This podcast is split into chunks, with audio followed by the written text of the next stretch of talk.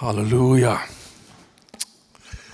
Danke, Herr. Ja, was wir gesungen und gebetet haben, das hat er gehört. Halleluja. Darüber können wir uns freuen und voller Zuversicht sein. Ja, herzlich willkommen zu diesem, dieser kleinen Lehrreihe hier. Wir haben ja nur vier Teile, aber immerhin. Und äh, gestern habe ich gemerkt im, im, im, äh, erweiterten äh, Leiterkreis, dass ihr das Thema oder dass viele von euch das Thema noch gar nicht wissen. Ich sage euch das Thema und ihr werdet begeistert sein. Oh, danke schön. Glaube und Gemeinschaft in der Endzeitgemeinde. Glaube und Gemeinschaft. Was für eine herrliche Kombination, als mir dieser Titel, dieses Thema mitgeteilt wurde. Mein Herz hat gejubelt, ich war begeistert und dachte, wow, das, das ist genau das, was jetzt dran ist, was wir brauchen, was auf dem Herzen Gottes ist.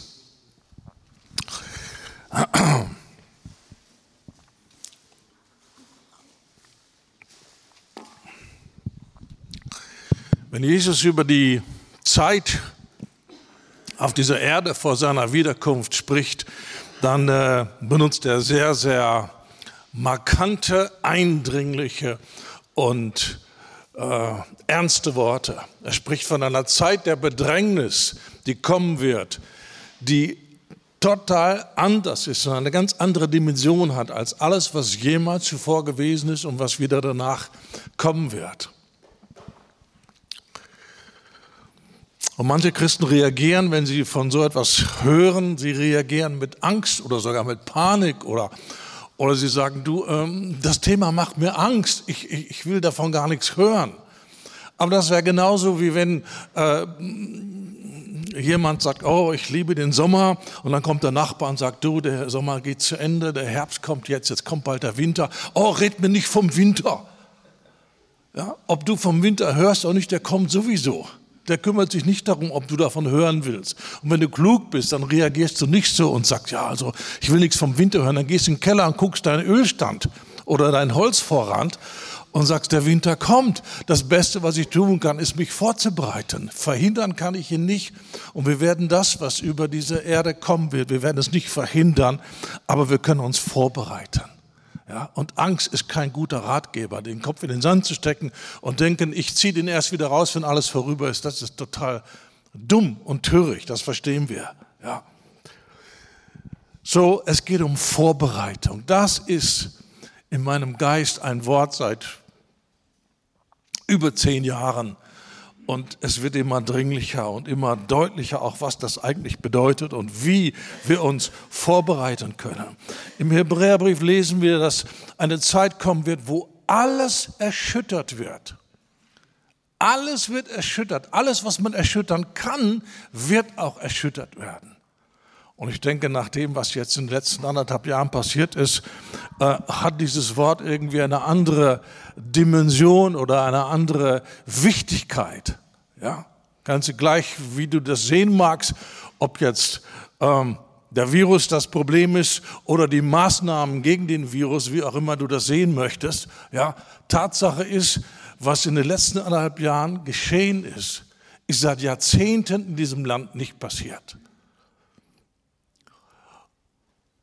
Und wenn wir in die Bibel hineinschauen, dann wissen wir, dass das nur eine, ein, ein leichtes Vorbeben war in Bezug auf das, was noch kommen wird. Und deswegen sagt die Bibel, äh, dass die Menschen äh, verschmachten werden vor Furcht in Erwartung der Dinge, die noch kommen werden. Also sie erleben schreckliche Dinge und haben irgendwie diese Ahnung, es wird noch schrecklicher werden und die Herzen verschmachten vor Furcht. Aber wohlgemerkt, das sagt Jesus von Menschen, die ihn nicht kennen, die mit ihm nicht leben, die ihm nicht Raum machen, in ihrem Herzen zu wirken. Zu den Jüngern sagt er, euer Herz werde nicht erschüttert. Und dieses Wort erschüttern heißt hin und her schütteln. Das ist was mit denen, die Gott nicht kennen, passiert. Die werden hin und her geschüttelt. Aber unser Herz soll nicht erschüttert werden. Unser Herz kann fest werden. Halleluja. Das ist die Verheißung Gottes. Das ist die große Gnade. Unser Herz, egal was für Stürme kommen werden, unser Herz kann fest werden. Oh, ist das nicht wunderbar? Das ist doch, was ist das für eine Verheißung? Guck mal hier. Fällt mir gerade ein. Psalm 112.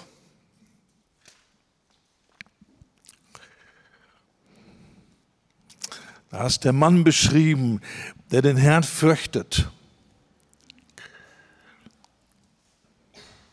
Vor der Unglücksbotschaft, Vers 7, vor der Unglücksbotschaft fürchtet er sich nicht. Die anderen ja, aber nicht der, der den Herrn fürchtet. Sein Herz vertraut und ist fest, vertraut fest auf den Herrn. Sein Herz ist getrost. Er fürchtet sich nicht. Und wie lange macht er das? Bis er seine Lust an seinen Feinden sieht. Nicht nur für einen kurzen Moment, sondern bis die Sache erledigt ist. Bis der Feind da ist, wo er hingehört, unter unseren Füßen. Und so lange tut er was? Er ist getrost. Sein Herz fürchtet sich nicht. Und es ist so wichtig, dass wir nicht so sagen, ach, was für ein schöner Vers. Ich wünschte, ich würde nur ein bisschen davon erleben. Hallo, das ist hier geschrieben, damit du sagst, das ist Gottes Standard. Das ist, was Gott jedem seiner Kinder geben will. Die Bedingung ist ganz am Anfang in diesem Psalm, das ist für die, die den Herrn fürchten. So, wir müssen nicht bange fragen, ja, werde ich vielleicht auch ein bisschen davon erleben. Wir kümmern uns darum, dass wir lernen, den Herrn zu fürchten. Und wir werden genau diese Art von Herzen haben, wie es hier beschrieben steht. Das ist schon garantiert. Das steht schon fest. Das ist der Wille Gottes. Halleluja. Das ist nicht wunderbar. Und das ist, worum es geht in dieser Zeit der Vorbereitung, dass wir wirklich Gott Raum geben und uns nicht Gedanken machen, ja, was passiert jetzt und, und, und, und was ist alles da in der Welt los? Was ist in unserem Herzen los? Das ist der Fokus. Das ist das Einzige, was interessant weil die Umstände kannst du nicht kontrollieren. Aber mit der Gnade Gottes, mit der Weisheit Gottes, mit dem Wort Gottes kannst du Einfluss nehmen auf dein Herz und das sollst du. Halleluja. Es ist unsere Verantwortung. Und Gott unterweist uns und Gott trainiert uns, wie wir unser Herz festmachen können, wie wir ein solches Herz bekommen, das vertraut fest auf den Herrn, das getrost ist, sich nicht fürchtet, egal was die Schlagzeilen bringen, sondern unsere Innenatmosphäre kommt woanders her.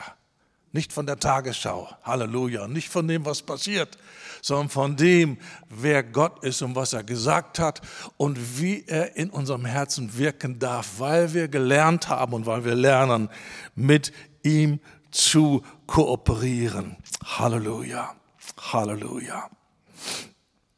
Lass uns einmal zu 2. Thessalonicher gehen und da wollen wir ganz schnell so die wichtigsten Eckdaten festmachen von den Dingen, die da auf uns zukommen. Das ist so wichtig, dass wir unsere Vorstellung über die Zeit vor der Wiederkunft Jesu, dass wir die wirklich in Übereinstimmung bringen mit dem Wort Gottes. Und äh, da lese ich in Kapitel 2, 2. Thessalonicher Kapitel 2, wir bitten euch aber, ihr Brüder, Gleich ab Vers 1. Wegen der Ankunft unseres Herrn Jesus Christus und unserer Vereinigung mit ihm. Achte auf diese Worte und die Reihenfolge. Das ist nicht irgendwie zufällig. Die Ankunft des Herrn und unsere Vereinigung.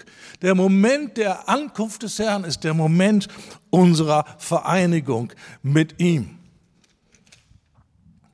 Lasst euch nicht so schnell in eurem Verständnis erschüttern oder gar in Schrecken jagen, weder durch einen, durch einen Geist, also eine geistliche Offenbarung, noch durch ein Wort, noch durch einen angeblich von uns stammenden Brief, als wäre der Tag des Christus schon da. Lasst euch von niemand in irgendeiner Weise verführen, denn es muss unbedingt zuerst, vor was? Vor der Ankunft und der Vereinigung mit ihm muss etwas passieren vorher.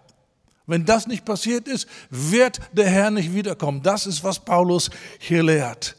Es muss unbedingt zuerst vor seiner Ankunft, vor unserer Vereinigung mit ihm, der Abfall kommen und der Mensch der Sünde geoffenbart werden, der Sohn des Verderbens, der sich widersetzt und über alles erhebt, was Gott oder Gegenstand der Verehrung heißt, sodass er sich in den Tempel Gottes setzt als ein Gott und sich selbst für Gott ausgibt.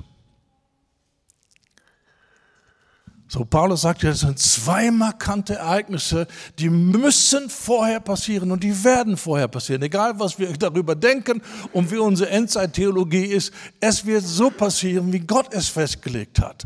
Und das Klügste, was wir tun können, ist uns an seinen Fahrplan orientieren und unsere eigenen Ideen äh, beiseite tun. Ich weiß, dass ein Großteil auch äh, der pfingstlich-charismatischen Christen immer noch träumt von einer Entrückung vor äh, der Trübsal. Aber lasst uns gehen mit dem, was Paulus gesagt hat. Amen. Weil er weiß es besser als wir. Er hat geschrieben unter der Inspiration des Heiligen Geistes. Das ist die Wahrheit. Das ist die Realität. So wird es passieren. Und nicht, wie wir uns das vorstellen oder wie das in irgendwelchen spannenden christlichen Movies irgendwie da dargestellt wurde. Es wird so passieren, wie das Wort es sagt. Das beschreibt die Wahrheit. Und wer die geistige Szene ein bisschen überschaut und sieht, was in den letzten 15, 20 Jahren passiert ist, der muss sagen, ja, das, was hier beschrieben ist, es kommt erst der Abfall. Das ist schon da. Das hat schon angefangen. Das hat noch nicht die vollen Ausmaße angenommen, wie es das noch annehmen wird. Aber es ist schon da. Es ist schon da. Es ist das, wovor Paulus warnt in den letzten Tagen. Die Menschen werden sich abkehren von der Wahrheit und sich zu den Fabeln zuwenden und die gesunde Lehre wollen sie nicht mehr hören und können sie nicht mehr ertragen. Das hat schon begonnen. Das hat schon begonnen. In dieser Zeit leben wir. Und das heißt, wenn das jetzt kommt, dann kommt das nächste auch noch. Und dann kommt das dritte und das ist die glorreiche Wiederkunft unseres Herrn. Er wird wiederkommen. Halleluja. Halleluja. Und das Wort Gottes sagt in Bezug auf diesen Abfall, lass uns einmal zu Daniel gehen, Daniel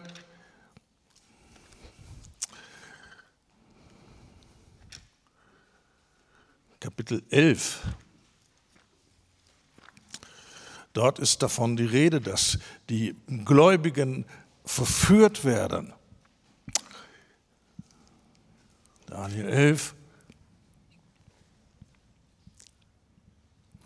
Und hier wird das Werk, das finstere Werk des Antichristen beschrieben. Und er wird die, welche gegen den Bund freveln, durch Schmeicheleien zum Abfall verleiten. Die Leute aber, siehst du, hier ist das Negative beschrieben und dann kommt aber. Ja? Gott hat immer ein Aber zu dem Negativen. Es ist, es ist nicht gesund, wenn wir fokussieren uns auf das Negative, sondern wir nehmen das Negative zur Kenntnis, aber dann kommt ein göttliches Aber. Und das ist, worauf wir uns fokussieren. Aber die Leute, die ihren Gott kennen, werden fest bleiben. Da haben wir es wieder, das feste Herz voller Zuversicht, voller Vertrauen, voller Frieden. Die werden fest bleiben und handeln. Und die Verständigen im Volk werden die vielen unterweisen. Das ist, was das Wort Gottes sagt über die, die an ihm festhalten. Halleluja. Die ihn kennen, werden stark sich stark erweisen, sagt eine andere Übersetzung, und entsprechend handeln. Die werden fest bleiben. Halleluja. Und handeln. Und jeder von uns, jeder, der sagt, ich glaube an Jesus, muss jetzt in dieser Zeit festmachen, wo er sein wird.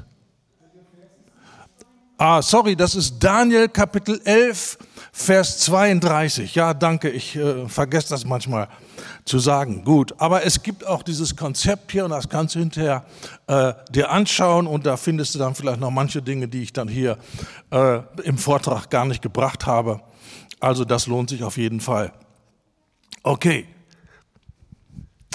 so, was wollte ich sagen? Wir müssen uns jetzt entscheiden. Jetzt, nicht in ein paar Jahren. Jetzt müssen wir uns entscheiden, was wollen wir sein? Welche, eine, welche Art von Mensch wollen wir sein, wenn diese Zeiten immer turbulenter werden?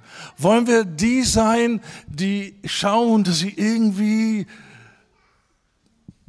gerade so durchkommen, die irgendwie sich anpassen und versuchen irgendwie das Beste daraus zu machen und, und Kompromisse machen und eingeschüchtert sein und versklavt sein von der lähmenden Angst?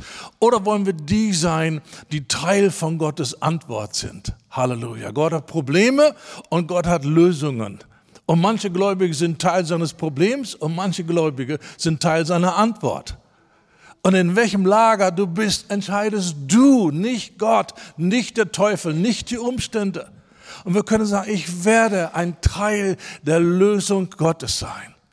Ich will zu denen gehören, die, wenn diese Dinge anfangen zu passieren, ihr Haupt erheben voller Zuversicht sind, nicht eingeschüchtert, nicht gelähmt, nicht gebremst, nicht geknechtet und, und, und eingeschnürt von Angst, sondern ich will Teil von Gottes Antwort sein. Ich will stark sein, ich will Gott kennen und ich will viele unterweisen. Das ist ein Hinweis auf die große Ernte, die kommen wird. In der schlimmsten Zeit, die jemals über diesen Planeten, über diese Menschheit äh, kommen wird. In dieser Zeit wird es die größte Seelenernte geben, die es jemals gegeben hat. Das ist, was die Bibel sagt. Johannes hat sie schon gesehen. Eine riesige Schar aus allen Völkern. Das heißt, da sind Deutsche dabei allen Sprachen, aus allen ethnischen Gruppen, eine riesige Schar, die niemand zählen kann. Und dann kommen Menschen und schreiben mit E-Mail, ja, aber das sind die Erretteten aus der ganzen Kirchengeschichte. Und Gott hat schon diesen Einwand vorher gewusst und da ist der Engel und der Engel sagt, was, wo kommen diese Leute her? Johannes sagt, keine Ahnung. Und der Engel erklärt ihm, das sind die, die aus der großen Trübsal kommen. Nicht aus 2000 Jahren Kirchengeschichte, sondern aus der großen Trübsal. Und das ist ein, ein Terminus technicus, das ist ein Begriff für die letzten Jahre vor der Wiederkunft Jesu. Es gab Trübsal zu allen Zeiten, Bedrängnis, ja. Aber die große Bedrängnis, das sind die Jahre, bevor Jesus wiederkommt kommt. Und in dieser Zeit wird eine große Ernte sein. Und Gott wird dafür sorgen, dass es Erntehelfer gibt, die genau sagen, was wirklich Buße ist, was wirklich Wiedergeburt ist und wie man jetzt den Heiligen Geist empfängt und wie man die letzten Stunden und Tage, die man noch hat hier auf dieser Erde, wie man zur Ehre Gottes leben kann. Und er wird die Ernte nicht den korrupten Kirchen anvertrauen, die das Wort schon heute mit Füßen treten. Gott wird dafür sorgen, dass die Ernte in die richtigen Hände kommt und von den richtigen Erntearbeitern eingeholt wird. Und das sind die, die ihren Gott kennen, die sich stark erweisen und die entsprechend handeln und die vielen unterweisen werden, ihr Lieben. Halleluja. Und es ist so wichtig, dass wir eine gesunde Perspektive haben und nicht so wie das berühmte Kaninchen vor der Schlange irgendwie erstarrt und, und nur das Negative sieht. Ja, das Negative müssen wir zur Kenntnis nehmen, aber es gibt ein göttliches Aber. In dieser Katastrophe, in dieser Bedrängnis, in diesen furchtbaren Zeiten, wo so viele Menschen leiden werden, so viele Menschen ihr Leben verlieren werden, in dieser Zeit scheint ein Licht. Ja, Finsternis über den Völkern, aber über dir geht der Herr auf. Die Herrlichkeit des Herrn kommt zu denen, die an ihm festhalten, die ihm glauben, die ihm vertrauen, die ihm beim Wort nehmen. Die Herrlichkeit des Herrn wird auf die Gemeinde kommen. Und wenn dir das nicht sagt, dieser Begriff, dann geh noch mal mit offenen Augen mit dem Heiligen Geist durch die Apostelgeschichte und dann sagst du, das nur auf einem weltweiten Maßstab, das ist das Ende der Kirchengeschichte. So wird es sein. Und noch herrlicher und noch größer als das. Weil unser Gott den besten Wein zum Schluss aufgehoben hat. Halleluja. Ich glaube von ganzem Herzen, dass das erste Wunder, das Jesus getan hat, die Vermehrung also vom Wein, das, die Verwandlung von Wasser in Wein, das war kein Zufall, sondern das ist eine prophetische Botschaft. Ja, warum ist das erste Wunder nicht eine Totenauferweckung oder eine grandiose Heilung oder so etwas? Nein, das erste Wunder, das Jesus getan hat, ist Wasser zu Wein verwandeln. Und die Weinexperten sagen, den besten Wein hat er zum Schluss aufgehoben. Das sagen die Weinexperten. Ihr seid ja hier in der Weingegend, ihr kennt euch da aus mit Wein. Ja? Der beste Wein zum Schluss, was menschlich nicht logisch ist, aber Gott ist nicht logisch, sondern Gott ist Gott. Und er ist herrlich und wunderbar. Und da ist etwas Gewaltiges. Und wir könnten viele, viele Schriftstellen finden, wenn wir sie nur suchen würden und sehen, da ist nicht nur Finsternis und Leid und, und, und, und, und, und Schreckliches, sondern da scheint ein Licht, wie das niemals zuvor gewesen ist. Viele Gläubige, die, die starren voller Angst irgendwie auf den Antichristen. Aber was sagt, das, was sagt die Bibel? So schrecklich seine Herrschaft ist, da gibt es die beiden Zeugen. Und die werden eine riesige Ermutigung sein für das Volk Gottes, weil diese beiden Zeugen sind unter göttlicher Immunität und sie prophezeien und sie widerstehen dem Antichristen, der vorgibt, Gott zu sein. Und viele Leute sagen, hm, wie kann der Gott sein, wenn er mit diesen beiden Burschen nicht fertig wird? Hat er seine Spezialkommandos geschickt, hat der versucht aus dem Weg zu räumen. Nichts hat funktioniert und Gott hat Feuer vom Himmel fallen lassen, hat alle äh, diese Spezialkommandos zunichte gemacht. Irgendwie kann das nicht Gott sein, was dieser Typ da von sich gibt und was er behauptet. Und das wird so eine Ermutigung sein für die Gläubigen. Dreieinhalb Jahre werden die prophezeien und niemand tastet sie an. Wow. Das ist ein sichtbares Zeichen. Gott ist in Kontrolle. Er regiert, nicht der Antichrist regiert. Es wird vom Antichrist gesagt, es wurde ihm gegeben. Nicht, er hat sich das genommen und Gott konnte das nicht verhindern. Es wurde ihm gegeben für eine kurze Zeit, diese Schreckensherrschaft auszuüben. Das wurde ihm gegeben. Das hat er sich nicht genommen illegalerweise und Gott hat es verpennt und sagt, hm, jetzt haben wir den Salat. Nein, Gott ist in Kontrolle. Und diese beiden Zeugen sind das sichtbare Zeichen der Ermutigung für Millionen und Hunderte und Hunderte von Millionen von Gläubigen auf der ganzen Erde. Weil das, was die prophezeien werden und was die tun werden, das findest du dann in der Tagesschau. Endlich mal was Vernünftiges in der Tagesschau. Halleluja.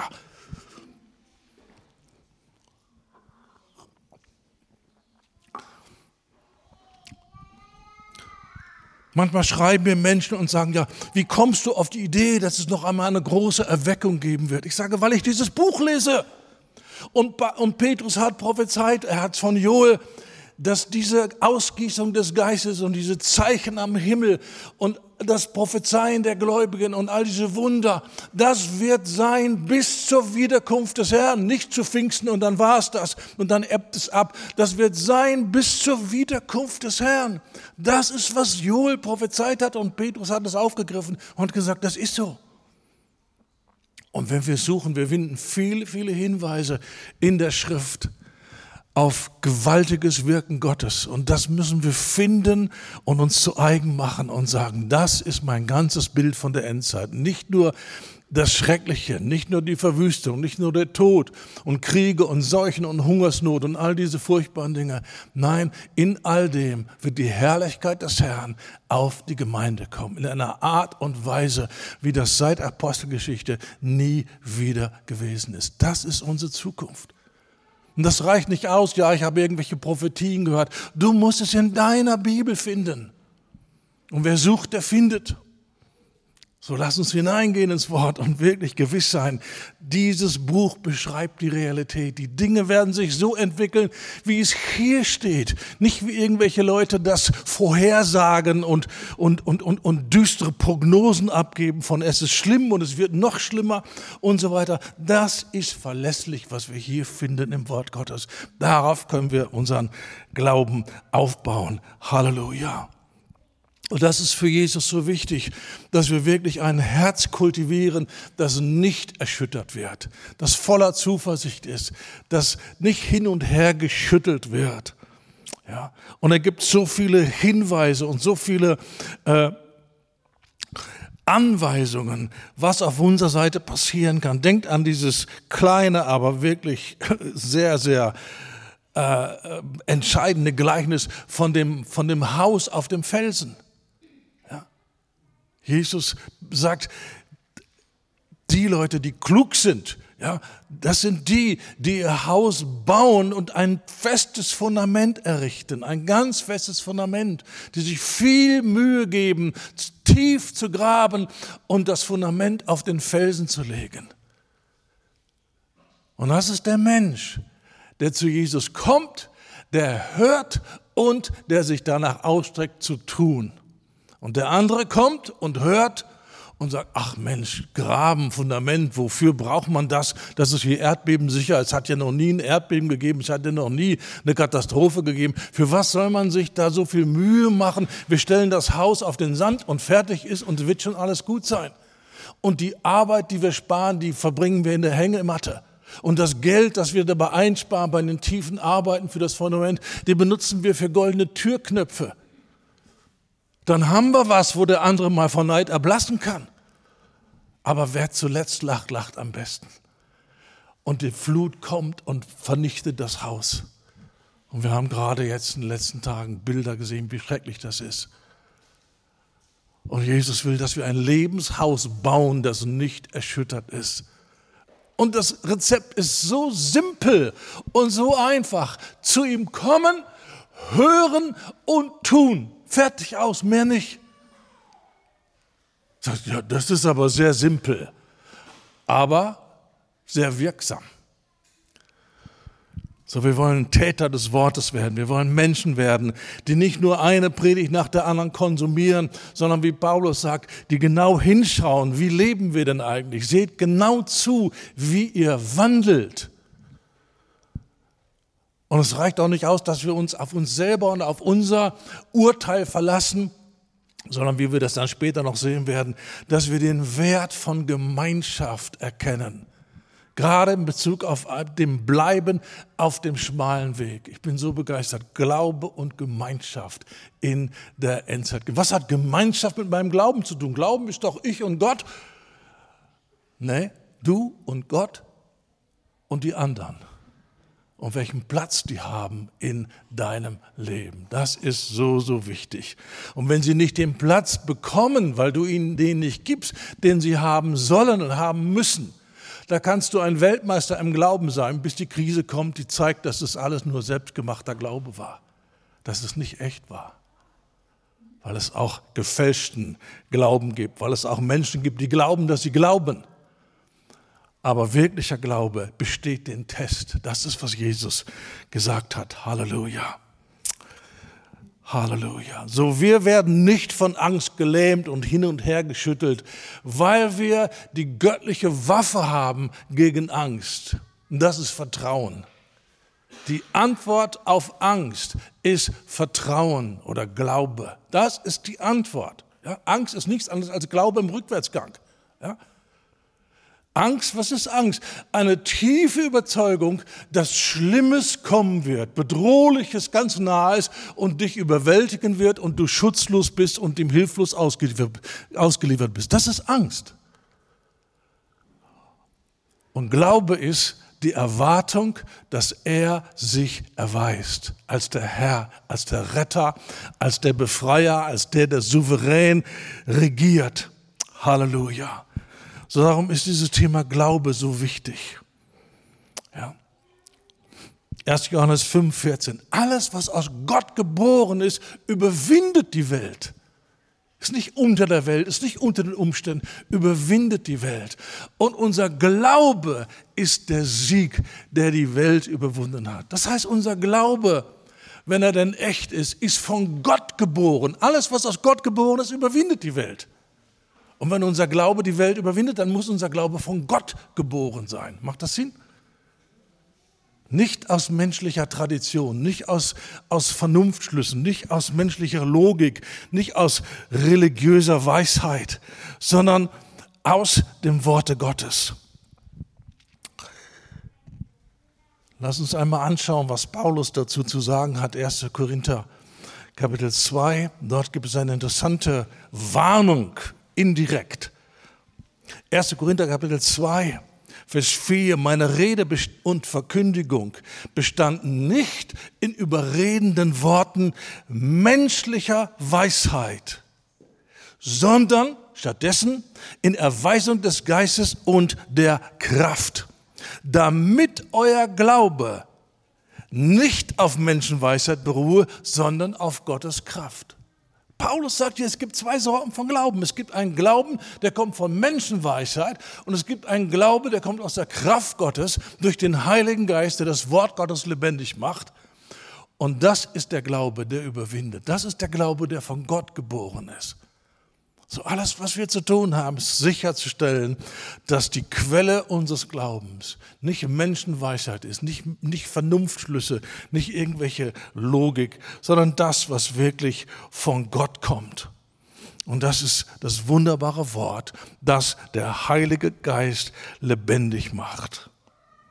Und das in unserem Herzen lebendig sein soll. Nicht im Herzen des Predigers, sondern in deinem Herzen. Da muss es lebendig sein und da entfaltet es seine Kraft. Johannes sagt zu den Jünglingen, ihr seid stark. Das Wort Gottes bleibt in euch und ihr habt den Bösen, den Teufel überwunden. Wie haben sie überwunden?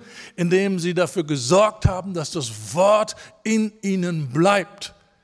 Nicht sonntags ihnen zufliegt und um 12 Uhr mittags ist es schon wieder weggeflogen sondern die das Wort festhalten, die das Wort am Montag haben, am Montag früh, Montagmorgen ist so wichtig, nach dem herrlichen Sonntag, wo wir die Anbetung hatten und die Gemeinschaft hatten. Montagmorgen, wo du ganz alleine bist, du, deine Bibel und die Zimmerdecke, da entscheidet sich, wie es weitergeht mit uns und ob wir wirklich gegründet sind und ob wir in diesem Prozess des, der Vorbereitung sind. Halleluja. So dieses Wort muss in uns bleiben. Und dann entfaltet es seine Kraft. Dann inspiriert es, belebt es. Dann ist es stärker als die Angst, stärker als die Sorge, stärker als, als Zweifel oder Befürchtungen oder irgendetwas anderes. Das ist, was wir haben wollen. Und das Gute ist, göttlicher Glaube ist lebendig und der wird wachsen, wenn wir ihm nur erlauben zu wachsen. Halleluja. 1. Thessalonicher 1, Vers 3. Wir sind Gott allerzeit zu danken schuldig für euch, Brüder, wie es sich geziemt, weil euer Glaube über die Maßen wächst und die Liebe eines jeden Einzelnen von euch zunimmt allen gegenüber. Hier hast du Glaube und Liebe. Das ist unser Thema. Glaube und Gemeinschaft. Ja, Gemeinschaft ist ja charakterisiert durch die Liebe. So der Glaube nimmt zu. Manche Leute, wenn sie was hören hier über Glauben, dann, oh ja, ich habe so schwachen Glauben, mein Glaube ist so auf wackeligen Beinen und ich, ich bin besorgt über meinen Glauben. Das klingt alles so ernsthaft, das klingt alles so, so, so, als würde man das Thema ernst nehmen. Nein, wenn du das Thema ernst nimmst, dann hörst du auf, versuchen, deinen Glauben zu messen. Dann hörst du auf, zu versuchen zu glauben sondern dann schaust du auf und sagst, er ist der Anfänger und Vollender meines Glaubens. Wer hat das alles begonnen? Ja, Du hast studiert, du hast Abitur, du warst ein kluger Mensch. Du hast die verachtet, die sagen, ich glaube an Jesus, ich glaube an Adam und Eva, ich glaube an die Schöpfung. Ja, und jetzt glaubst du all das. Wie ist denn das gekommen? Ist das deine Intelligenz gewesen? Ist das deine Ausbildung gewesen? Ist es das, was du gelernt hast in der Schule? Es ist ein Wirken Gottes in deinem Leben, dass du jetzt gläubig bist. Das hat er getan. Das ist doch nicht dein, ist doch nicht dein Verdienst. Und wenn es begonnen hat, wird es zu Ende bringen. Halleluja. Er ist der Anfänger und Vollender. Was Gott anfängt, das bringt er zu Ende. Ja, so statt dich zu kümmern oder zu sorgen, oh, mein Glaube ist so schwach. Und wenn ich all diese schrecklichen Dinge da sehe äh, in der Bibel, ich weiß nicht, ob ich das schaffen werde. Ich weiß nicht, ob ich wirklich den Mut habe, für Jesus mein Leben zu lassen. Ich fürchte, ich werde Kompromisse machen. Hallo, wer hat dich gelehrt, so zu denken und so zu reden? Wer hat dir erlaubt, dich, dir Sorgen zu machen um deinen Glauben? Sorge ist Sünde. Auch wenn du dich um deinen Glauben sorgst, ist es Sünde. Sondern wir schauen weg, weg von allem, von uns selber vor allen Dingen, hin zu dem, der der Anfänger und Vollender unseres Glaubens ist. Ja? Es gibt Menschen, die sind sehr davon irgendwie überzeugt, wie schwach sie sind. Aber sie bleiben dabei stehen und sie bejammern ihren Mangel. Aber nirgendwo in der Bibel steht, dass das Bejammern deines Mangels irgendetwas ändert mit deinem Mangel. Du kannst all deine Schwächen aufzählen und kannst alles wissen, was bei dir nicht stimmt und all deine Baustellen und all die Dinge, die noch nicht so sind, wie die Bibel das sagt. Und dann kannst du überwältigt werden und bist hinterher, wenn du deine Denksportaufgabe fertig hast, noch frustrierter als vorher. Wer hat dir gesagt, dass du damit deine Gedanken füllen sollst? Du sollst wegschauen von dir selbst und sagen, er hat es begonnen. Und er schafft es sogar in mir. Sogar in mir. Wow! Nicht, weil ich special bin und weil ich irgendwas kann, was die anderen nicht kann, weil ich Vorzüge habe, die ich den anderen voraus habe. Nein, weil er Gott ist und weil er treu ist und weil ich in seiner Hand bin. Halleluja. So ja, der Glaube ist vielleicht schwach, aber er kann ja wachsen. Der Glaube kommt. Der ist unterwegs, der kommt. Glaube kommt aus dem Hören des Wortes Gottes. Ja, so statt deine Zeit damit zu verbringen, ja, mein Glaube ist so schwach, sag Halleluja, da kommt er. Er kommt. Und ich bin bereit und ich empfange ihn. Halleluja. So lerne mit deinen Defiziten konstruktiv umzugehen. Es gibt Menschen, die haben die Technik, sich zu entmutigen, fast zur Perfektion getrieben. Und sie sind grundehrlich mit sich. Und auch wenn sie mit anderen sprechen, über all ihre Schwächen, die können das alles ausbreiten, aber sie sind frustriert. Das ist eine falsche Ehrlichkeit. Ja, sieh deinen Mangel, aber dann sag, er füllt meinen Mangel aus. So, dank sei Gott, dass ich Mangel habe, da hat er noch was zu tun. Ja, er kann wirken und er wird wirken und er hat ja auch schon gewirkt. Halleluja. Und er wird weiter wirken. Und er ist nicht ungeduldig, er ist nicht frustriert, er ist nicht enttäuscht über unsere Schwäche und unsere Kompromisse. Und er sagt, ich meine Güte, jetzt hören die schon jahrelang meine Predigten und immer noch nichts passiert. Das ist alles destruktiv. Lerne, das Böse wird mit Gutem überwunden und nicht indem du das Böse anschaust und davon überwältigt wirst. Das Böse wird mit Gutem überwunden. So schaue in den Spiegel und sag, Halleluja, da ist ein Mann Gottes, da ist eine Frau Gottes. Ich bin jetzt noch in der Mache, aber morgen werde ich stärker sein, morgen werde ich besser sein, morgen werde ich mehr Gott vertrauen können, weil ich gebe ihm Raum, jeden Tag in meinem Leben zu wirken. Halleluja. Und es geht nicht um mich und was ich kann, es geht darum, was er versprochen hat zu tun und was er kann. Er hat es begonnen und er wird es vollenden. Manche Leute sind von Endzeit so überwältigt, sagen, ich weiß nicht, ob ich das schaffen werde.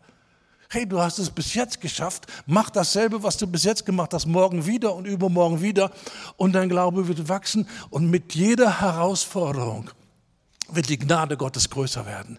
Mit jeder Herausforderung. Es gibt keine Versuchung, der wir erliegen müssen. Es gibt keine Situation der Bedrängnis, die so massiv über uns kommt, dass wir abfallen müssen, dass wir Gott verraten müssen, dass wir unseren Glauben verleugnen müssen. Das gibt es nicht. Weil Gott ist treu. Und er misst das, die Dimension der Herausforderung vorher und hat schon das entsprechende Paket der Vorsorge schon gepackt und geschnürt und das ist schon unterwegs zu dir. Und jedes Mal, wenn die Situation da ist, wo du weißt, ob du das, wo du nicht weißt, ob du das schaffen wirst, sag, er hat es schon vorher gewusst, er hat es geplant, er hat schon die Hilfe bereitgestellt, die ist da. So bitte achte auf deine Gedanken, achte darauf, wie du dich selber siehst, wie du die Zukunft siehst und, und, und hüte dich vor dieser falschen Ehrlichkeit, wo du versinkst in all deinen Defiziten. Sondern wir schauen auf ihn, den Anfänger und Vollender unseres Glaubens. Er ist der Vollender. Und später werden wir uns noch ein bisschen anschauen, was das heißen könnte. Vollender. Ja. Also die Bibel redet davon, dass Glaube etwas Dynamisches ist, dass äh, es vorangeht. 1. Timotheus äh, Kapitel 1, Vers habe ich gerade nicht. Das Ziel, ich glaube es ist Vers 7, das Ziel aller Unterweisung, aller Lehre, aller Predigt, aller Gespräche über die Bibel, das Ziel ist was? Liebe aus reinem Herzen und unverfälschtem Glauben. Das ist das Ziel. Und auf, zu, zu diesem Ziel sind wir alle unterwegs. Und der eine ist kurz vorm Start, der andere ist schon am Start und der nächste hat schon die ersten Meter zurückgelegt und andere sind vielleicht schon mittendrin. Das ist egal. Hauptsache, wir sind unterwegs. Ja, und wir gucken nach vorne und wir sagen, da ist ein Ziel und dieses Ziel wird erreicht werden. Ja, jetzt haben wir es. 1. Timotheus Kapitel 1, Vers 5. Das Endziel des Gebotes, der biblischen Lehre, der Verkündigung, das Endziel des Gebotes ist Liebe aus reinem Herzen und gutem Gewissen und ungeheucheltem oder unverfälschtem Glauben. Hier haben wir wieder, es gibt gefälschten Glauben, ja, so wie es auch gefälschte Rolex gibt. Ja. Je kostbarer eine Sache ist, umso, umso lieber wird sie auch gefälscht werden. Ja. Wir haben noch nie falsche 2-Cent-Stücke entdeckt. Sondern das, was kostbar ist, das wird verfälscht werden. Und Glaube ist auch in Gefahr, verfälscht zu werden. Aber es gibt den echten Glauben und die Bibel lehrt uns, den echten Glauben zu unterscheiden von dem falschen. So Glaube ist ein Prozess. Und wir sind in diesem Prozess und das Ziel ist, dass der Glaube immer klarer hervorkommt. Lass uns einmal zu Petrus gehen. 1. Petrus, Kapitel 1. ab Vers 5, die ihr in Gottes Macht durch den Glauben bewahrt werdet. Was für eine Aussage. Durch die Macht Gottes werden wir bewahrt durch den Glauben zu dem Heil, das bereit ist, geoffenbart zu werden in der letzten Zeit, in welcher ihr frohlocken werdet, die jetzt ein wenig, wo es sein muss, traurig seid in mancherlei Anfechtung. Weiß jemand, was mit dieser Passage anzufangen? Traurig in mancherlei Anfechtung? Gibt es hier jemanden, der sagt, also da habe ich schon lange drüber gerätselt, was das bedeuten soll?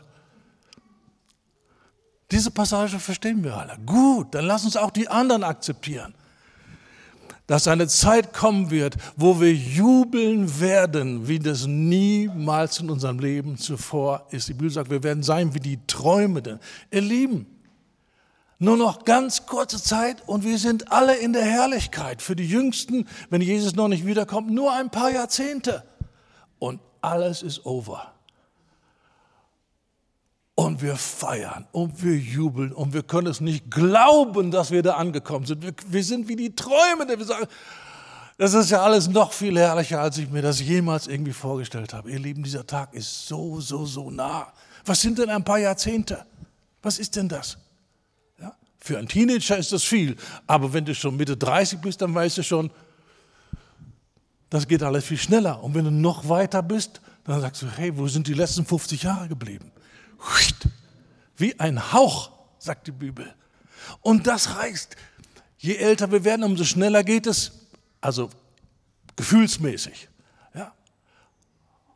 Und Jesus kommt bald wieder und wir werden ihn sehen, wie er ist. Und wir werden jubeln und tanzen und schreien und jauchzen und sagen, oh, es ist alles vorbei.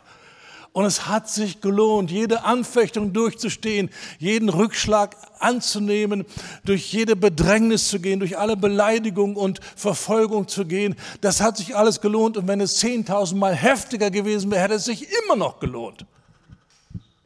Und niemand wird in der Ewigkeit sagen, Mann, warum habe ich da die letzten 20 Jahre diese spannenden Netflix-Serien verpasst? Ich bin ja blöd, im Himmel gibt es das ja nicht.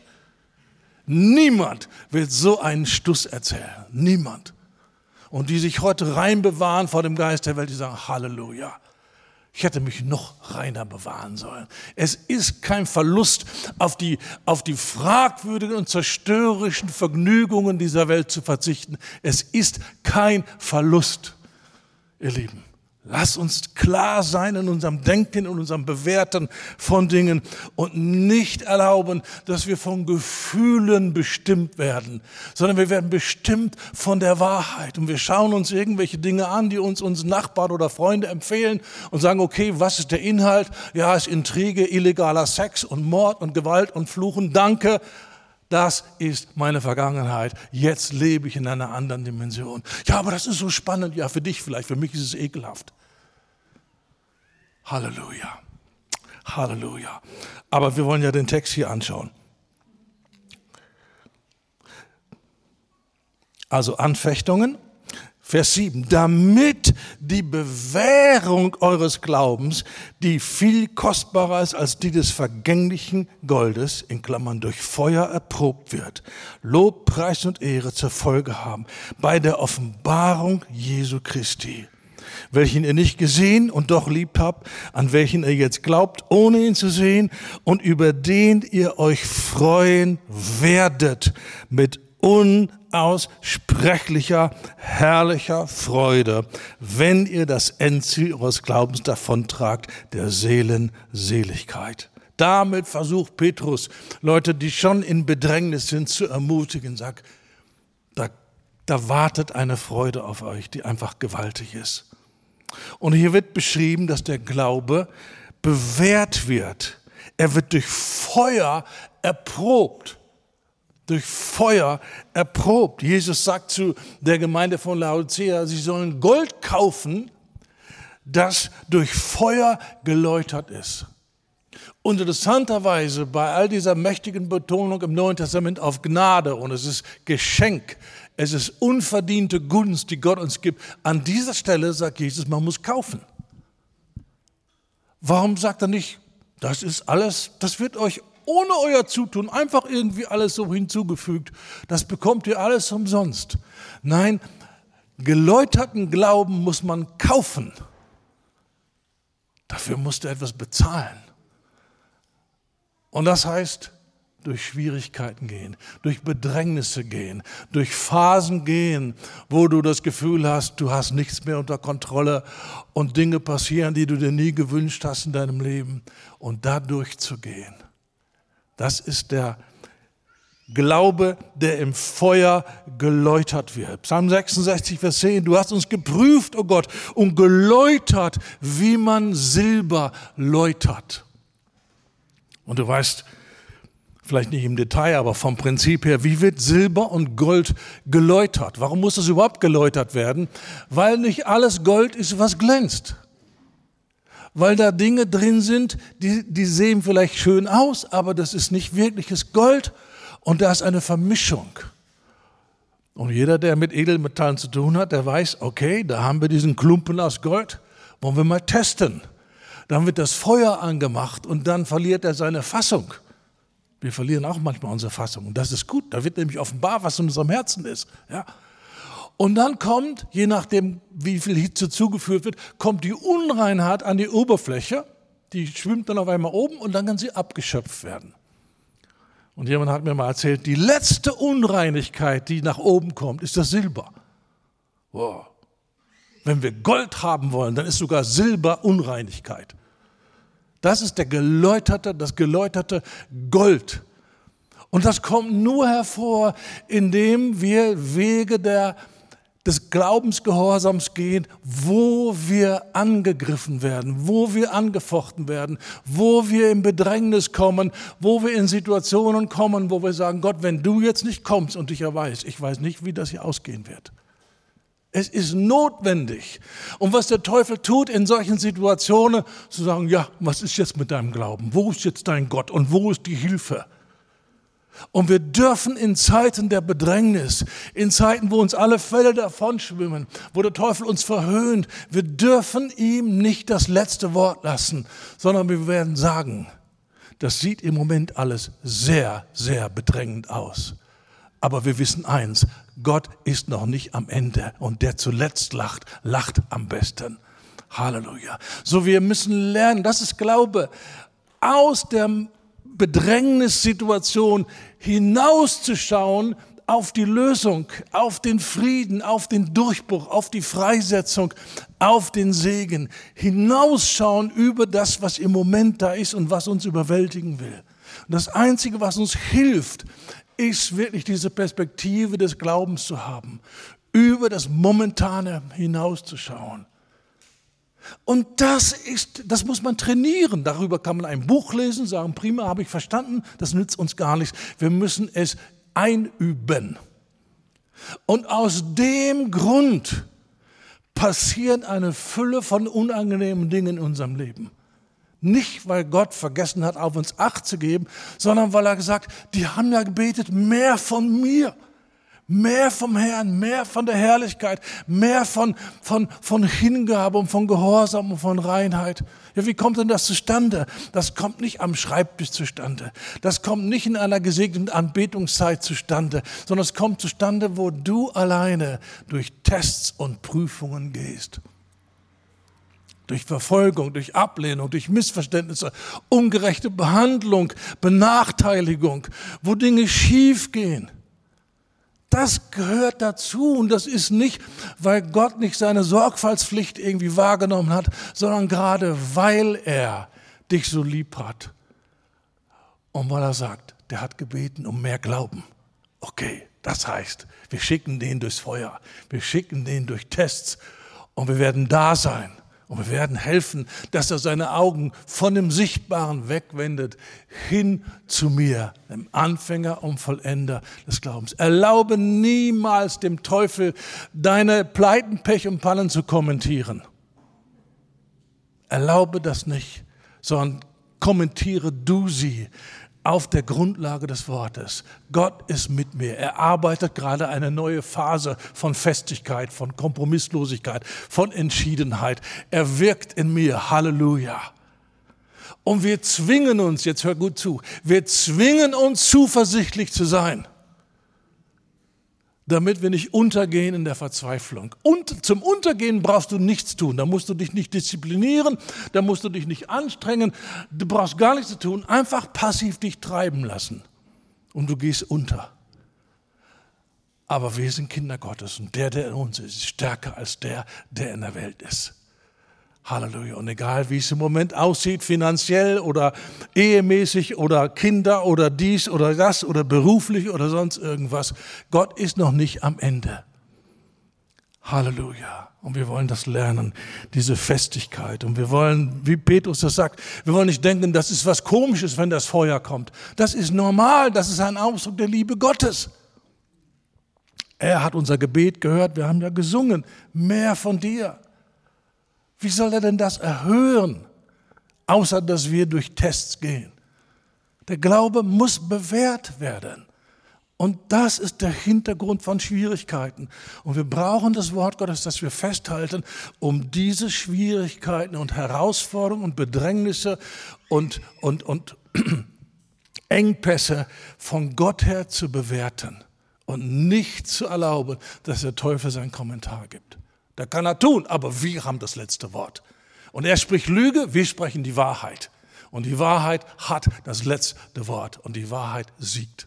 Halleluja. So lass uns das wirklich antrainieren, dass wir das letzte Wort haben und nicht den Umständen und dem Feind das geben. So, der Glaube wird wie Gold geläutert. Und das heißt, wir gehen durch Schwierigkeiten durch. Du hast uns geläutert, wie man Silber läutert. Die Flamme ist da und es brennt und es wird heiß. Und dann kommen die Schlacken, die Schlacken der Rebellion, die Schlacken des Selbstmitleids, die kommen dann nach oben. Ja? Warum? Damit sie dann weggenommen werden können. Nicht, weil Gott uns beschämen möchte, aber wenn das Herz geläutert werden muss, dann müssen diese Dinge nach oben kommen und dann sehen wir, ah, jetzt verstehe ich. Ich habe so viele Male was zum Selbstmitleid gehört. Jetzt sehe ich es. Das ist genau das, was ich mache. Ach du Armer, du hast es aber auch schlecht. Alle haben es gut, aber du hast es so schlecht. Und das ist auch wirklich ungerecht. Und es sollte eigentlich anders sein. Es sollte so sein, dass es dir gut geht. Aber leider geht es dir wieder nicht gut. Das ist Selbstmitleid ich armes Menschlein, bin ganz alleine, bin ganz Selbstmitleid ist die Sprache derer, die Gott ausgeblendet haben. Selbstmitleid ist die Sprache derer, die in der Situation gar nicht glauben, dass Gott noch in Kontrolle ist. Und sie reden wie ein Heide. Sie sind alleine, sind hilflos, sind überfordert. Und das Schlimmste ist, niemand scheint das zu kümmern. Ja, dann muss ich mich ja um mich selber kümmern. Wenn sich schon keiner um mich kümmert, dann muss wenigstens ich mich um mich kümmern. Ach du armes Menschlein, du hast es aber auch schwer. Das ist ein süßes Gift. Und dem müssen wir widerstehen und nicht zulassen, weil Selbstmitleid bedeutet, ich lebe auf der Ebene der Lüge und nicht der Wahrheit. Und dann kann ich auch nicht überwinden, weil ich mich schon eingemacht, eins gemacht habe mit den Lügen. Also, was will ich sagen? Der Glaube soll und er kann wachsen. Und wenn wir verstehen, wie wir kooperieren, dann wird er auch wachsen. So mach dir keine Sorge, was übermorgen sein wird. Sieh zu, dass du heute im Sieg bist. Sieh zu, dass du heute überwindest und deine Muskeln werden trainiert werden und morgen kommen größere Herausforderungen und du wirst dasselbe tun wie heute und du wirst morgen überwinden und du wirst übermorgen überwinden. Ich kenne Gläubige, die sagen, ich, ich glaube nicht, dass ich diese Standfestigkeit habe, wenn es darum geht, entweder du stirbst jetzt oder du verleugnest deinen Glauben.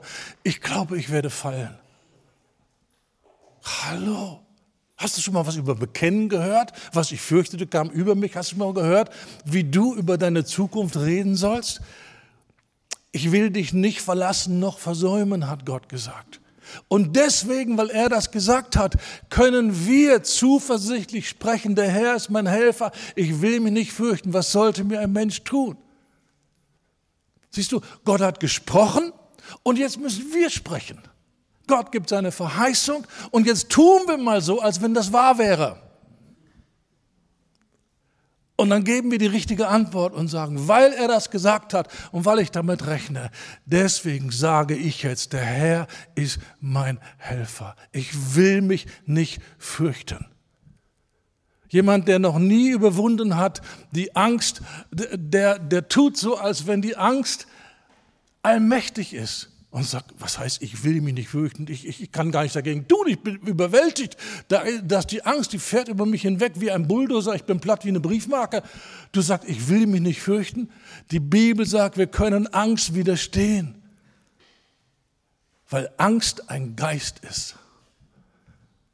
Und zwar nicht ein Geist von Gott. Und das ist, glaube ich, eine Lektion, die wir gerade jetzt in dieser Zeit lernen müssen. Da ist ein Geist der Angst der negativen Erwartung, der losgelassen wurde über dieses Land. Aber wir sind Kinder Gottes und wir haben Herrschaft über böse Geister. Und wir können inmitten einer Pandemie sorgenfrei leben. Halleluja. Weil wir in seiner Hand sind, nicht in der Hand von den düsteren Endzeitprophetien von Herrn Lauterbach. Wir sind in der Hand Jesu. Halleluja. Und die Dinge werden sich so entwickeln, wie Jesus das gesagt hat. Und das ist so wichtig. Ihr Lieben, auch wenn das eine gewaltige Erschütterung ist, die unser Land und die ganze Welt erfasst hat, im Vergleich zu dem, was kommen wird, ist das ein leichter Windhauch. Da kommen ganz andere Stürme. Und die Intensität der Stürme nimmt zu, damit unsere Standfestigkeit wächst. Darum geht es. Und am Ende wird es so sein, dass die Leute bedrückt, entmutigt, gelähmt sind von Angst. Und da geht einer über die Straße, das Haupt erhoben und Licht der Hoffnung in seinen Augen. Und die anderen werden sagen, das muss ein Gläubiger sein. Endlich treffe ich mal einen. Hey, wie ist das mit dem Glauben? Wie bist du zu diesem Gott gekommen? Unsere Furchtlosigkeit wird ein mächtiges Evangelisationswerkzeug sein. Die Leute sagen, ja, hast du denn keine Sorgen und keine Angst? Nein, ja, wie? Gott ist da. Ich bin in seiner Hand. Ich bin nicht in der Hand von Umständen. Ich bin in seiner Hand. Und ich werde so lange hier sein, wie er will, dass ich hier bin. Und ich werde abtreten auf die Art und Weise, wie er will, dass ich abtrete. Ich bin nicht in der Hand von Krankheit, von Seuchen oder von Umständen. Ich bin in seiner Hand. Wenn wir lernen wollen zu überwinden, müssen wir lernen, uns zu sehen in der Hand Gottes. Und Jesus hat gesagt, niemand wird uns aus seiner Hand reißen. Und lass uns weitergehen, als nur sagen, ach, das sind so schöne Bibelverse. Ich wünschte, das wäre wahr. sondern zu sagen, dieser Vers beschreibt meine Zukunft. Da steht geschrieben, wie ich leben werde. Weil Gott ist da und er wirkt in mir und er hat schon einiges geschafft und den Rest wird er auch noch schaffen. Kultiviere Zuversicht, kultiviere Ermutigung, diszipliniere dich, erlaube nicht mehr negativen Gedanken, dass sie dich fortziehen in einer Welt, wo es einen Gott, der eingreift, dann nicht mehr gibt kultiviere deine Gedanken. Und du kannst deine Gedanken nur kultivieren, indem du deine Sprache kultivierst. Du kannst nicht positive, ermutigende Atmosphäre in dir erzeugen und gleichzeitig Angst und Sorgen Raum geben und all das Negative immer wieder erzählen. Das kannst du nicht. Das ist nicht möglich.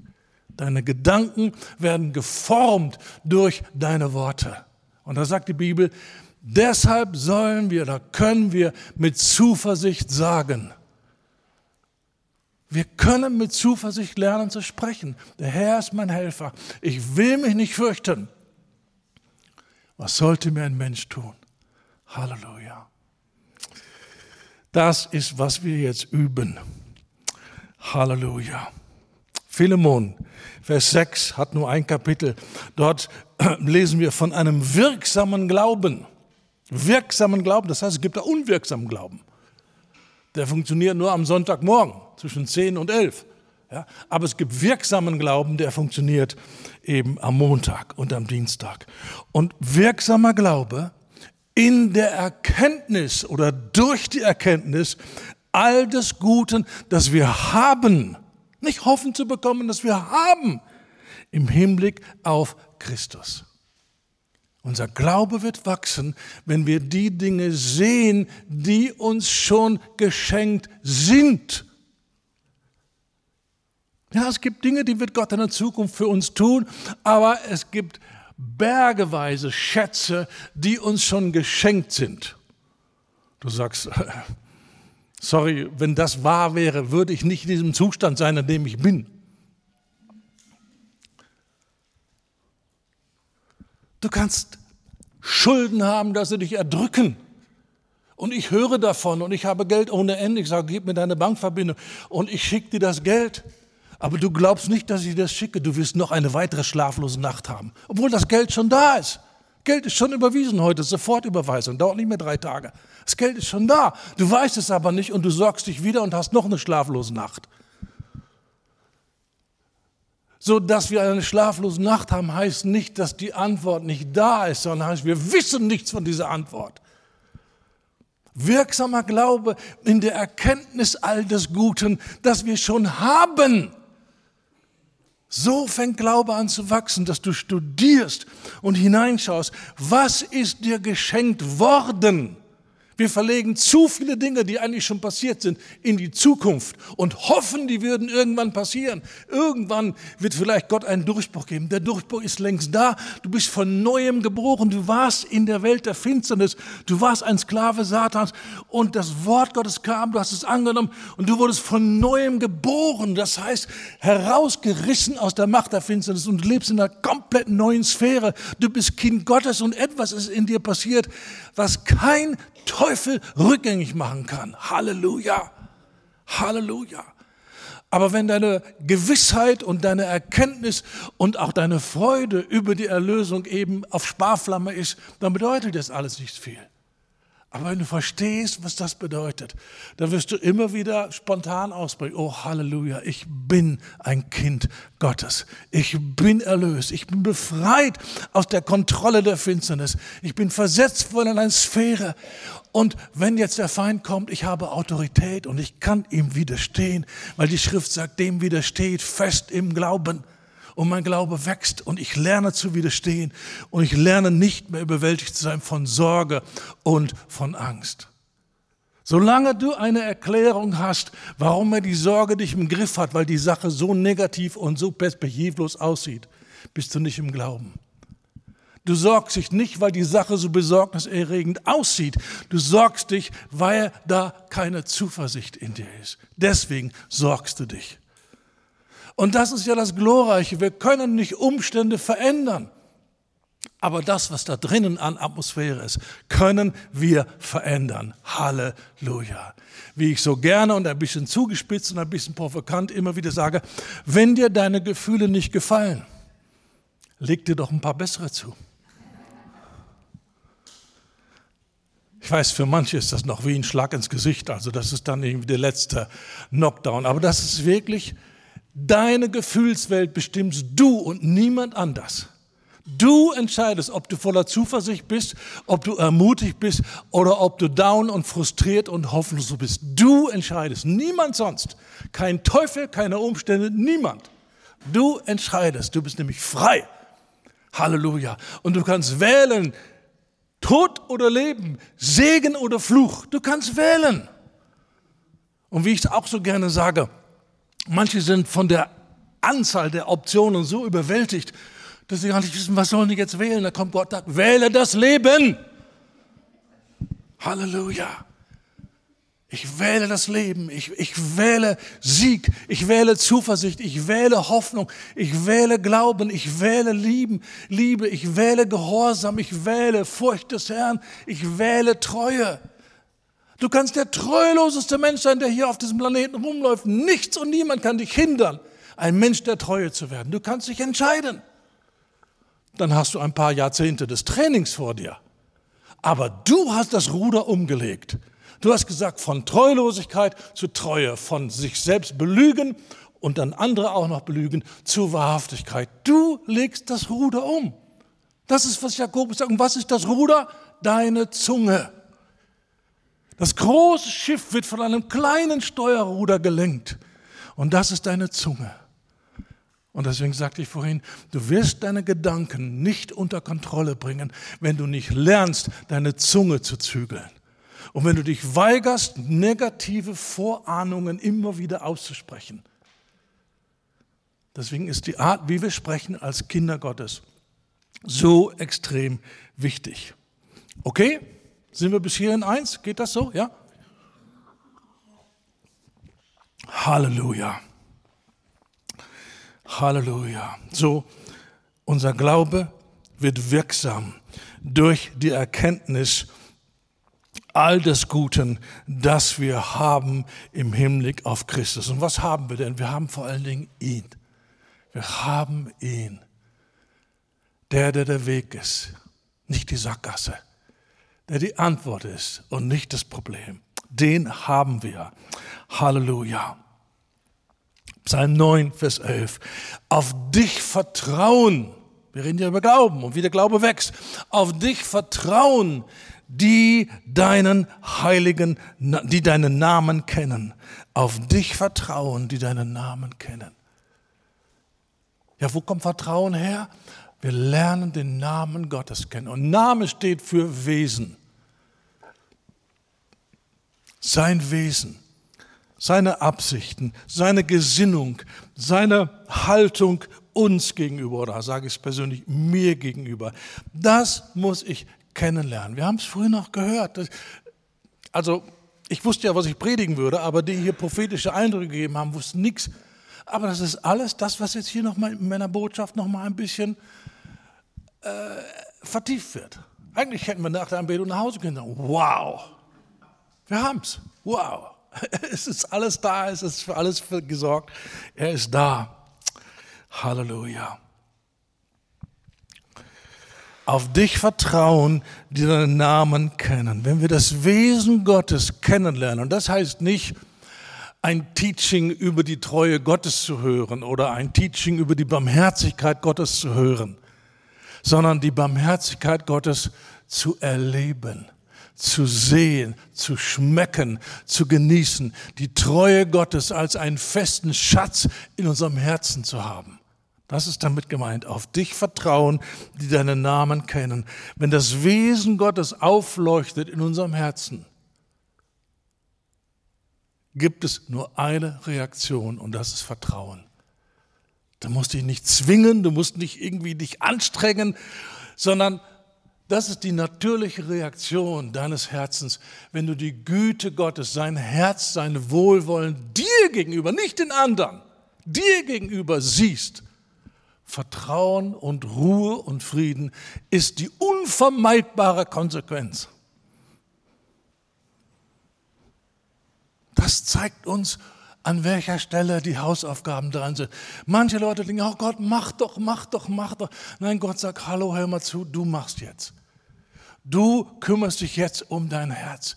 Du lernst dein Herz zu bewahren. Mehr als alles, was man sonst bewahrt. Bewahre dein Herz. Sprüche 4, 23. Warum? Weil aus deinem Herzen kommt dein Leben. Aus deinem Herzen voller Angst und Beklemmung und Sorge und Zweifel kann niemals, auch nicht bei einem wunderwirkenden Gott, ein siegreiches Leben hervorkommen. Das ist nicht möglich. So, wir müssen raus aus diesem heidnischen Denken, hier bin ich in Nöte und Gott muss jetzt was tun. Nein, wir müssen mit seiner Hilfe etwas tun, unser Herz in die Realität bringen. Das ist unsere Aufgabe. Wir arbeiten mit der Hilfe des Heiligen Geistes und des Wortes Gottes an unserem Herzen. Das ist alles, worum wir uns zu kümmern haben. Mehr als alles, was man sonst bewahrt, bewahre dein Herz. Und deswegen gibt es so eine gewaltige Betonung in der Bibel, im Alten und im Neuen Testament. Manche sind so ignorant über die Bibel, dass sie denken, Thema Herz ist Altes Testament. Aber jetzt sind wir im Zeitalter der Gnade. Hallo. Nimm Konkordanz, guck das Wort Herz an und dann sieh mal, was im Neuen Testament alles über Herz steht. Das ist so ein wichtiges Thema. Und deswegen sind solche Dinge wie Sprüche 4,23 mehr als alles, was man sonst bewahrt, bewahre dein Herz, nicht außer Kraft gesetzt, nur weil es im Alten Testament steht. Manche Leute haben so ein schräges Bibelverständnis. Wenn du mit einem Vers aus dem Alten Testament kommst, dann sagen sie, das ist Altes Testament. Oder Neusprache, das ist der alte Bund. Wir leben aber im neuen Bund.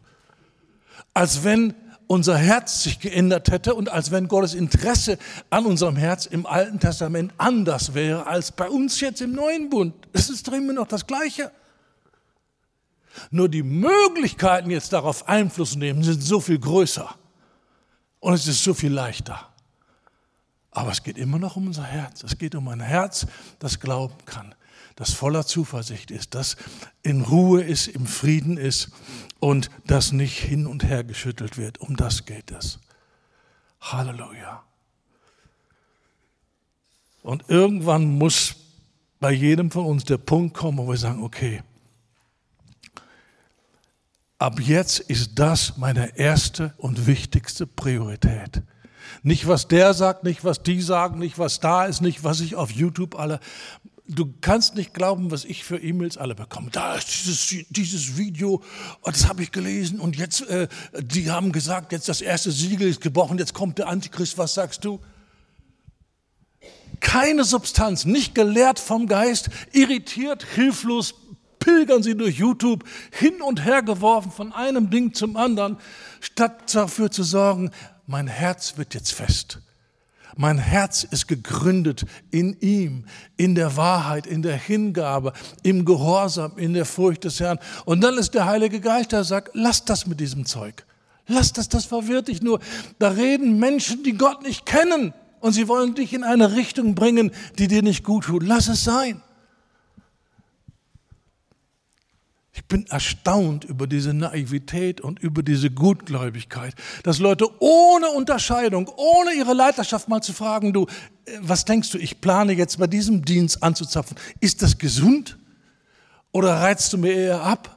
Und so ein Vertrauensverhältnis zu haben, so, ein, so eine Gewissheit zu haben, hey, ich bin so gesegnet worden von meiner Leiterschaft und ich weiß, die weiß mehr als ich. Und wenn die nur mit den Augenbrauen zucken, dann weiß ich, okay, don't touch it. Also da, fertig erledigt. Nein, auf eigene Faust, rein ins YouTube-Wirrwarr und da wird gesurft. Und, und wenn das irgendein No-Name ist, aber der hat was Spannendes zu erzählen, dann ist das total wichtig. Wofür hat Gott bewährte Männer und Frauen gegeben, denen er eine, eine, eine, eine, eine Glaubwürdigkeit gegeben hat, die international ist? Wofür hat Gott Lehrer gegeben, wie ein Derek Prinz oder wie ein, ein, ein, ein, ein David Pawson oder was weiß ich, wen es da alles gibt, Michael Brown. Wofür hat Gott diesen Menschen diese Salbe gegeben? Wir wollen nichts blind von irgendeinem übernehmen, aber es gibt bewährte Männer und Frauen Gottes, die seit Jahrzehnten ohne Skandale laufen. Und warum müssen wir auf irgendwelche No-Names, die jetzt vier Abonnenten haben bei YouTube, warum müssen wir jetzt irgendwie da forschen und graben und uns da investieren? Warum? Ich sage immer, hey, ich habe dir, wenn ich jetzt Leute begleite und gebe denen eine Liste, was sie durchlesen sollen in den nächsten 20 Jahren, dafür haben sie keine Zeit. Aber bei YouTube flippen sie rum, ein Ding nach dem anderen. Ich sage, bist du mit deiner Liste schon fertig? Ja, aber das war so spannend. Das ist eine Riesengefahr. Danke sei Gott für YouTube, danke für die Möglichkeit, gesunde Lehre im Internet zu ver, ver, verbreiten. Ja, aber wenn du nicht imstande bist, zwischen gesund und ungesund, zwischen krankmachender und gesundmachender Lehre zu unterscheiden, dann sei doch realistisch genug und frag deine Leiterschaft, bevor du da Stunden und Stunden irgendwo dich verwirren lässt von irgendwelchen Sachen. Hallo. Es gibt bewährte Dienste und es gibt unbewährte Dienste. Warum möchte ich lernen von einem Dienst, wo ich nicht sehe, das steht seit Jahrzehnten, das ist sicher, das ist gegründet, das finde ich in meiner eigenen Bibel wieder. Warum? Für was? Manche spielen russische Roulette mit ihrem Glauben. Aber du hast nur einen Versuch und der muss klappen und der muss gelingen. Und deswegen bin ich klug und sage, du, ich fahre nicht auf jeden Zug und jede neue Lehre und jede neue Betonung. Ich gucke, was sind das für Leute? Was haben die getan? Wie ist der Dienst? Wie ist das Wesen? Sehe ich da Christus? Oder sehe ich da Leute, die sich aufplustern, die ihr eigenes Imperium bauen wollen, die sich wichtig machen mit irgendwelchen Erfahrungen, die waren im Himmel und die haben dies und das. Hallo, was ist die Glaubwürdigkeit? Was macht einen Dienst glaubwürdig? Übereinstimmung mit dem Wort und dem Wesen Christi. Sehen wir da die Demut? Sehen wir da dieses dienende Herz? Sehen wir das? Das sind entscheidende Fragen. Paulus sagt, seht auf die, die Christus so nachfolgen, wie ich ihm nachfolge. So, er sagt, mein Leben ist ein Maßstab. Und wenn du jetzt andere findest, die auch so Christus nachfolgen, super, da darfst du gucken. Das ist, was er sagt. So bitte sag nicht, ich habe jetzt gesagt, ihr dürft nicht YouTube gucken. Ich habe gesagt, schalte hier oben deinen Verstand ein und guck, was du guckst. Und sei sehr, sehr, sehr vorsichtig. Vor allen Dingen, wenn deine Vergangenheit schon bewiesen hat, du kannst zwischen ungesunder und gesunder Lehre noch nicht unterscheiden, was ja nicht schlimm ist. Ja? Das ist wie, wie ein Kleinkind, ja? das jetzt anfängt mit Brei zu, zu, zu, äh, gefüttert zu werden. Das muss einfach vertrauen, was die Mami da mit einem Löffel da gibt, das ist gesund, das ist gut. Der kann das nicht prüfen, der kann das nicht testen, ob da Gift drin ist. Aber die Mama hat es getestet und die gibt was Gutes. Okay, das ist alles nicht in meinem Konzept, aber auf meinem Herzen. Wo sind wir? Gottes Wesen Gottes Wahrheit, Gottes Absichten zu erkennen. Halleluja. Und aus diesem Kennen seines Wesens, und Kennen ist immer, wenn Paulus von Kennen spricht, er redet von Erfahrung, er redet nicht von, ich habe ein Buch gelesen, ich habe ein Teaching gehört, sondern dieses Kennen ist aus Begegnung, aus Gemeinschaft, aus Beziehung. Ja. Und aus diesem Kennen seines Wesens kommt dann das nächste und das ist Freude. Psalm 33, Vers 21. Ja, an ihm wird unser Herz sich freuen, denn, denn ist die Begründung, warum das Herz sich freut. Denn wir vertrauen auf seinen heiligen Namen. So siehst du die Reihenfolge. Vertrauen oder kennen, Vertrauen, Freude. Manche Leute sagen, oh, ich brauche mehr Freude. Okay, dann brauchst du mehr Erkenntnis Gottes. Dann brauchst du mehr zu sehen, wie er ist. Die Freude kommt nicht einfach durch Handauflegung, wie wir das früher geglaubt haben, ja, in den 90ern. Da steht man in der Schlange und dann kommt der vollmächtige Mann Gottes und Freude, Freude, Freude, Freude, Freude. Hey, hallo, Freude kommt nicht auf diese Art und Weise zustande und wenn dann nur noch ganz kurzfristig und danach verflüchtigt sich und dann brauchst du den nächsten Schuss, wie ein Junkie. Und dann stehen sie in den Heilungs- und Segnungsschlangen wie Junkies, weil es ist schon wieder alles weg. Ich brauche wieder eine neue Portion. Hallo, diese Portion kommt vom Himmel, nicht vom Gastsprecher. Und darum hat Gott das auch beendet. Da war manches Gutes dabei. Aber das hat die Leute in eine völlig falsche Richtung gebracht. Ich brauche den vollmächtigen Mann Gottes, der. Und in meiner Gemeinde gibt es ihn leider nicht. Deswegen muss ich rumreisen. Wie so ein Nomade von einer Konferenz zur anderen. Hallo. Der Schatz ist hier. Durch den Heiligen Geist lebendig gemacht. Da ist der Schatz. Also, kennen, Vertrauen, Freude. Es gibt keine Freude in Gott ohne Vertrauen. Ja, wenn du unsicher bist, mag Gott mich und, und, und wird er mich beschenken, wird er mich segnen. Wenn das nicht klar ist, vergiss die Idee, Freude an Gott zu haben. Das gibt es überhaupt nicht. Freude kommt auf dieser Gewissheit, er ist so zu mir, wie es hier geschrieben steht. Nicht anders. Halleluja. So kennen, vertrauen, Freude. Das ist die Reihenfolge. Und lass uns nicht mit dem letzten anfangen, oh, schenk mir mehr Freude. Nein, mach deine Hausaufgaben. Deswegen sagt äh, Jakobus, wer leidet, der was? Soll die Ältesten rufen? Nein, der soll beten. Wer leidet, soll beten weil durch Gebet kommt er in Kontakt mit Gott und dann verfliegen die ganzen verkehrten Vorstellungen und er sieht wieder, ah, Gott ist doch gut. Wow. Und dann ist zu Ende mit der Seelenpein. Ja, und es kommt Zuversicht. Halleluja. Jetzt kommt etwas ganz, ganz, ganz Wichtiges. Und ich weiß, dass ich das das letzte Mal gebracht habe. Vielleicht weißt du es nicht, aber ich weiß es. Aber es ist so kostbar und es ist so wichtig, dass sich das lohnt, eigentlich jedes Vierteljahr wieder neu äh, auf den Tisch zu packen. 2. Petrus, Kapitel 3. 2. Petrus, Kapitel 3. Wachst, Vers 18, Wachst dagegen in der Gnade und der Erkenntnis unseres Herrn und Retters Jesus Christus. So was haben wir hier? Hier redet von Wachstum. Was soll wachsen? Ja, wenn wir da hinschauen, okay, Gnade und Erkenntnis, also zwei wichtige Dinge wenn du mit dem Heiligen Geist diesen Vers anschaust und ein bisschen weiter recherchierst, dann siehst du, das ist nicht eine Reihenfolge, das ist nicht eine Aufzählung beliebig. Er hätte auch sagen können, wachsende Erkenntnis und wachse auch in der Gnade.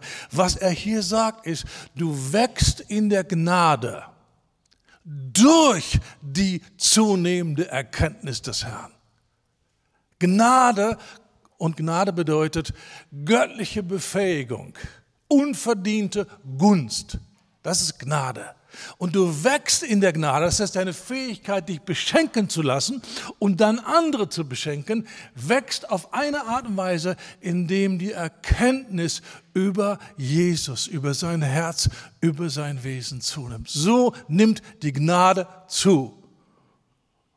Und wenn du jetzt ganz kritisch bist, sagst du, hm, klingt interessant, aber das steht da ja nicht. Da steht ja, wir sollen wachsen in der Gnade und in der Erkenntnis. Danke für diesen Einwand. 2. Petrus, Kapitel 1. Und dann siehst du, wo ich das her habe. Und das ist so wichtig, das zu verstehen. 2. Petrus Kapitel 1. Gnade und Friede werde euch mehr und mehr zuteil. Wie? In der Erkenntnis Gottes und unseres Herrn Jesus. Wie kommt mehr Gnade? Indem Jesus seine Schönheit, seine Herrlichkeit, sein Wesen, seine Absichten, seine Macht, seine, seine Regentschaft klarer und klarer sehe hier in meinem eigenen Herzen. So wächst Gnade. Gnade, die mich verändert und befähigt und die es mir erlaubt, ein Segen zu sein für andere. Und um das geht es. Und dasselbe findest du auch noch in 1. Petrus, aber das brauchen wir jetzt nicht aufzuschlagen, notierst dir einfach nur 1. Petrus 1, Vers 13 noch einmal. Die Gnade wächst durch zunehmende Erkenntnis von Jesus. Und deswegen singen wir solche Gebete. Wir wollen dich sehen, wir wollen dich erkennen, wir wollen mehr von dir wirklich erleben. Weil wenn wir ihn mehr sehen, kommt mehr Gnade. Und mehr Gnade beginnt immer damit, dass unsere Fähigkeit, hör gut zu, unsere Fähigkeit, uns an ihm zu erfreuen, zunimmt. Wachstum im Glauben heißt unsere Fähigkeit, sich an seinem Wesen, nicht an Dingen, die er uns schenkt, an seinem Wesen mehr zu erfreuen. Das ist Wachstum im Glauben. Unsere Fähigkeit, Gott zu sehen und zu genießen, soll und darf wachsen. Halleluja. Um das geht es.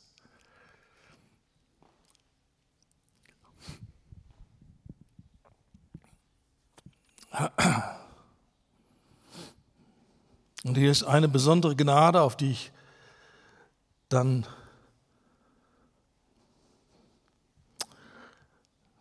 hoffentlich später nochmal zurückkomme. Philippa 1, 29. Er hat uns die Gnade verliehen, nicht nur an ihn zu glauben, sondern auch um seinetwillen für ihn zu leiden. Und wenn dein Denken nicht erneuert ist, wenn dein Denken nicht in Übereinstimmung ist mit dem Wort Gottes, dann sagst du, danke, diese Gnade brauche ich nicht. Für ihn zu leiden, das ist ja furchtbar und das ist keine, kein Geschenk, das ist ja eine extreme Belastung. Das brauche ich nicht, das schließe ich mal aus.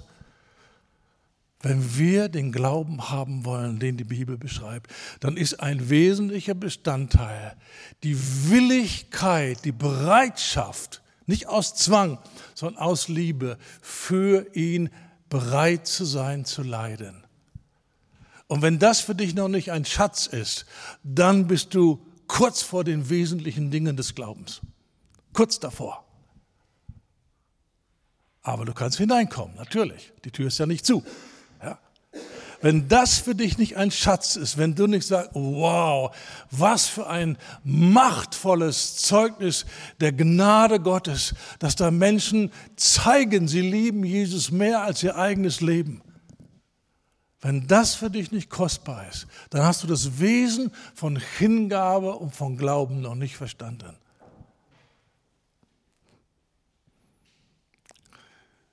Und Leiden ist ein Schlüsselbegriff, wenn es um Endzeit geht.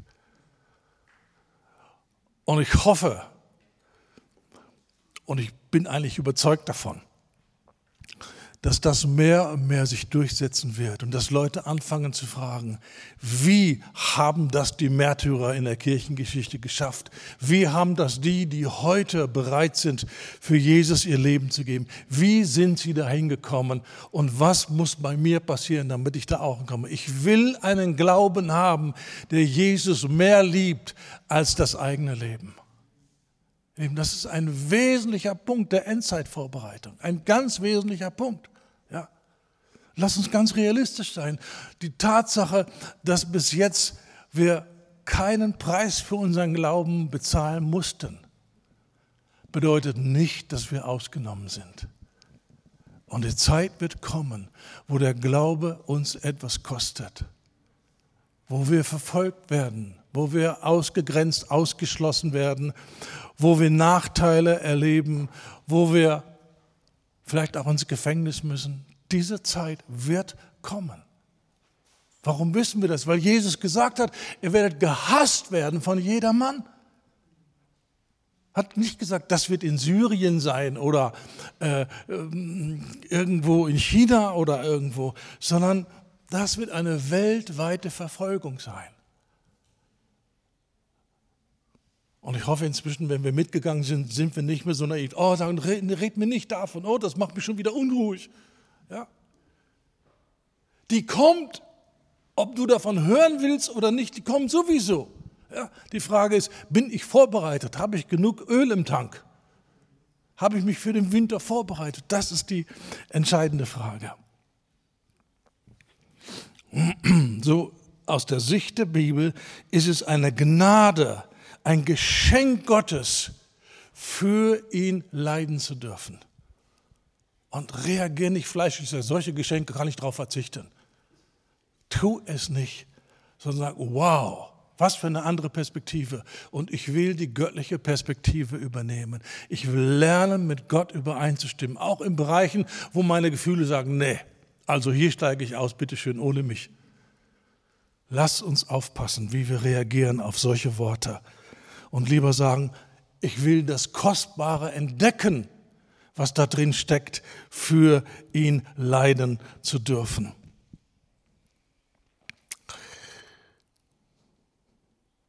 So, wir haben gesagt, der Glaube wird stark durch Erkennen seines Wesens.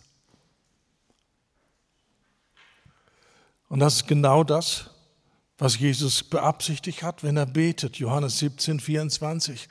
Vater, ich will, dass die, die du mir gegeben hast, dass sie bei mir sind, ganz nah, ganz enge Gemeinschaft haben. Warum? Damit sie meine Herrlichkeit sehen. Von ganz weit weg kann man nichts sehen, aber von ganz nah können wir sehen. Und Jesus will, dass alle die, die sagen, ich glaube an ihn, dass sie nah sind, dass sie Gemeinschaft haben und dass sie dann etwas sehen. Nur in der engen Gemeinschaft kann man die Herrlichkeit Jesus sehen. Und vielleicht sitzt hier jemand, der noch nie über diesen Vers nachgedacht hat. Was heißt denn das? Die Herrlichkeit Jesus sehen. Das ist für mich Vokabeln ohne Inhalt. Ich höre den Klang, aber ich kann mir nichts darunter vorstellen. Ja, dann wird es höchste Zeit, dass du positiv reagierst auf dieses Gebet und sagst, Jesus, ich will ganz nah bei dir sein.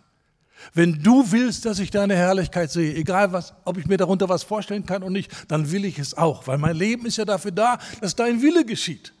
Und wenn du willst, dass ich deine Herrlichkeit sehe, hier bin ich, zeig mir deine Herrlichkeit. Das ist, was Mose gebetet hat und er hat es bekommen. Und das ist, was Jesus für dich fort und du wirst es auch bekommen.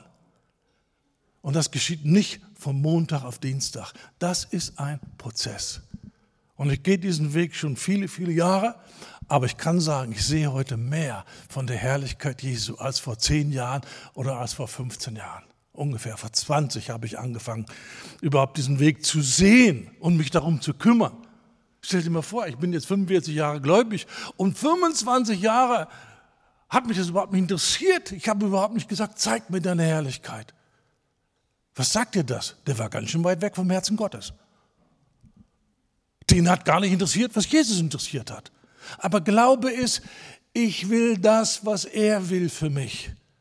Er weiß es besser als ich und ob ich mir darunter was vorstellen kann, ob das für mich eine ganz aufregende Sache ist oder nicht, das spielt keine Rolle. Er will, dass ich seine Herrlichkeit sehe. Also sage ich, hier bin ich. Lehre mich, öffne mir die Augen, hilf du mir, deine Herrlichkeit zu sehen.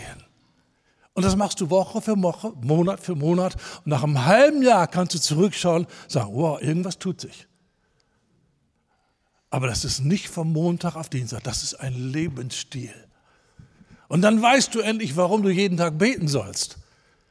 Weil dein Beten geht nicht darum, Herr, kümmere dich um dies und, und, und hilf mir doch diese Rechnung zu zahlen und hilf mir da aus der Klemme und mach hier und mach da. Wir beten, weil wir ihn kennenlernen wollen, weil wir ihn sehen wollen, weil wir ihn genießen wollen, weil wir ihn erleben wollen. Deswegen suchen wir seine Gegenwart. Und durch das, was wir da sehen und in dem Maße, wie wir sehen, geschieht etwas in uns. 2. Korinther 3, Vers 18. Wir alle schauen die Herrlichkeit Gottes an mit offenem äh, Angesicht und werden so auf diese Art und Weise verwandelt in dasselbe Bild.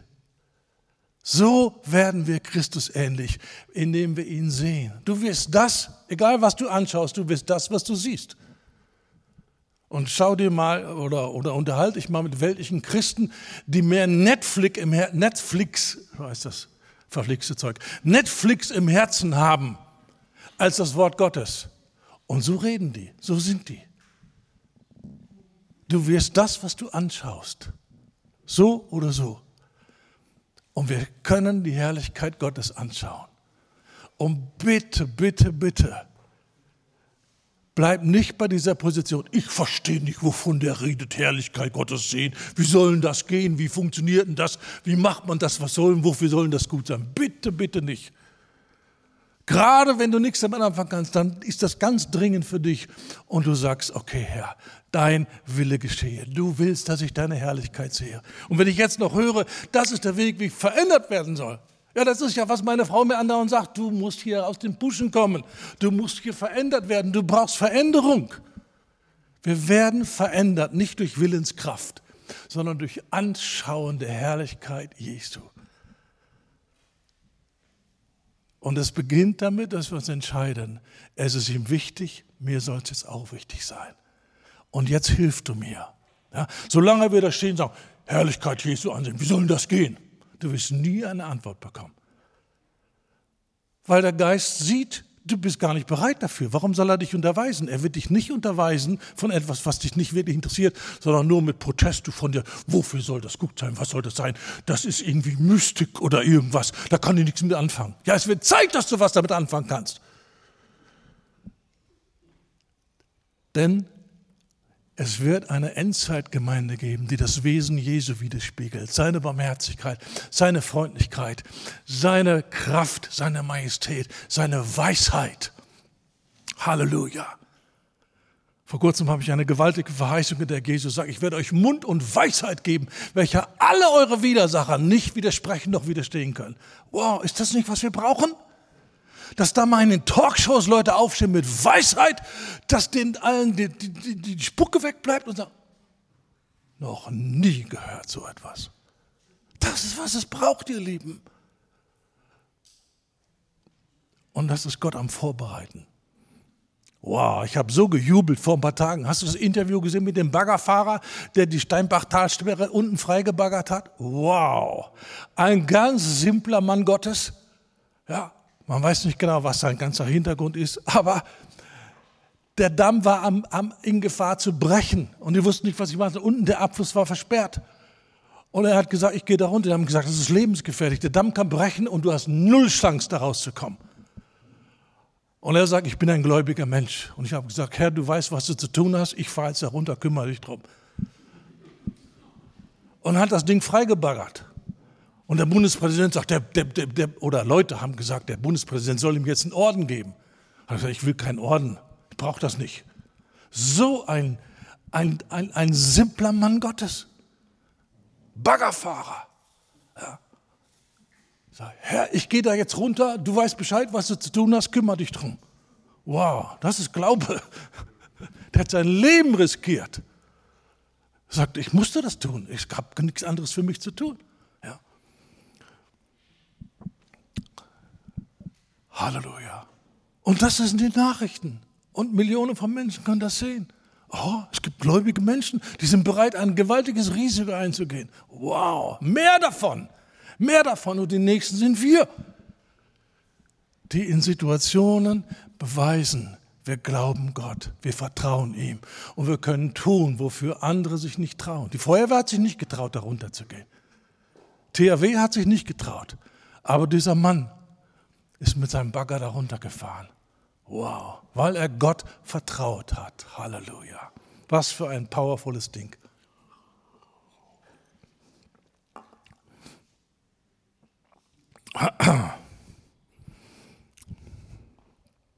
Wir kommen so langsam zum Schluss. Aber langsam.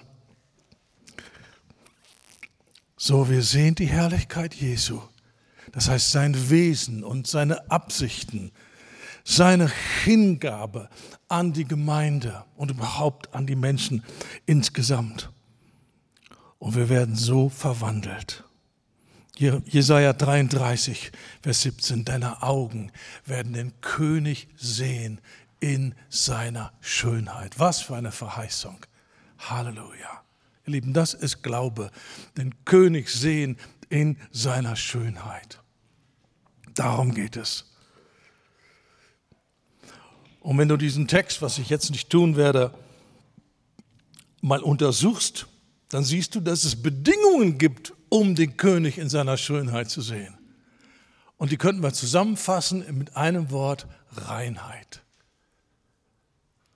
Und das ist, was Jesus gelehrt hat. Selig sind die reines Herzen sind, denn sie werden Gott schauen. Projiziere das doch nicht in die Zukunft. Das kann jetzt schon beginnen und das muss jetzt auch beginnen. Und je mehr du den König in seiner Schönheit siehst, umso fester wird dein Herz, umso zuversichtlicher wirst du, umso mehr wird dein Frieden und deine Freude zunehmen in Gott, nicht in Umständen, sondern in ihm. Weil du weißt, mir wird es so gehen, wie er es beschlossen hat und wie er es gesagt hat. Dein Herz kommt zur Ruhe. So selig sind die reines Herzen sind. Das ist auch schon wieder so ein Wort, was wir x-mal gehört haben. Hast du eine Vorstellung? Kannst du, wenn ich jetzt dich aufrufe, kannst du fünf, sechs, sieben Eigenschaften aufzählen, die zu einem reinen Herzen gehören? Oder sagst du, reines Herz, ich bin rein, mein Herz macht klein? Nee, wie heißt das? Egal. Ja. Wir müssen aufpassen, dass wir uns nicht an religiöse Worte oder, oder, oder Bibelworte äh, erinnern, ohne zu sagen, okay, was heißt das eigentlich? Was bedeutet, wir müssen anfangen mitzudenken. Wir müssen anfangen zu definieren und zu erklären, was heißt ein reines Herz. Und wenn wir nachher über Gemeinschaft reden, dann wird das ein bisschen deutlicher werden. Aber lass mich noch zwei Worte hier geben. Wer reines Herzens ist und wessen Lippen wohlgefällig reden, dessen Freund ist der König. Wow. Ich weiß nicht, was du vorhast mit deinem Leben. Ich möchte ein Freund Gottes werden. Und das heißt, ich muss mich damit beschäftigen, was ist ein reines Herz? Was ist ein nicht reines Herz? Und wie bekomme ich ein reines Herz? Und was hat das mit meinen Worten zu tun? Weil das sind die beiden Bedingungen. Wer reines Herzens ist, wessen Lippen wohlgefällig reden, dessen Freund ist der König. Was für eine Einladung. Aber eine Einladung mit Bedingung. Wobei sogar dann er wieder diese Bedingung schafft in uns. Aber wir müssen trotzdem es wollen, wir müssen trotzdem begehren und trotzdem kooperieren und unseren Teil tun. Er wirkt es in uns, aber wir müssen es wollen und zulassen. Und eine erste Reaktion, wir haben es auch schon in, mit anderen Worten schon gesungen, dieses herrliche Gebet, ja, hier wird es beschrieben im Psalm 19, Vers 15. Lass die Worte meines Mundes und das Sinnen meines Herzens dir wohlgefällig sein. Die Worte meines Mundes und das Sinnen meines Herzens. Siehst du die Übereinstimmung mit, wer reines Herzens ist, wessen Lippen wohlgefällig reden? Da haben wir es. Herz und Mund.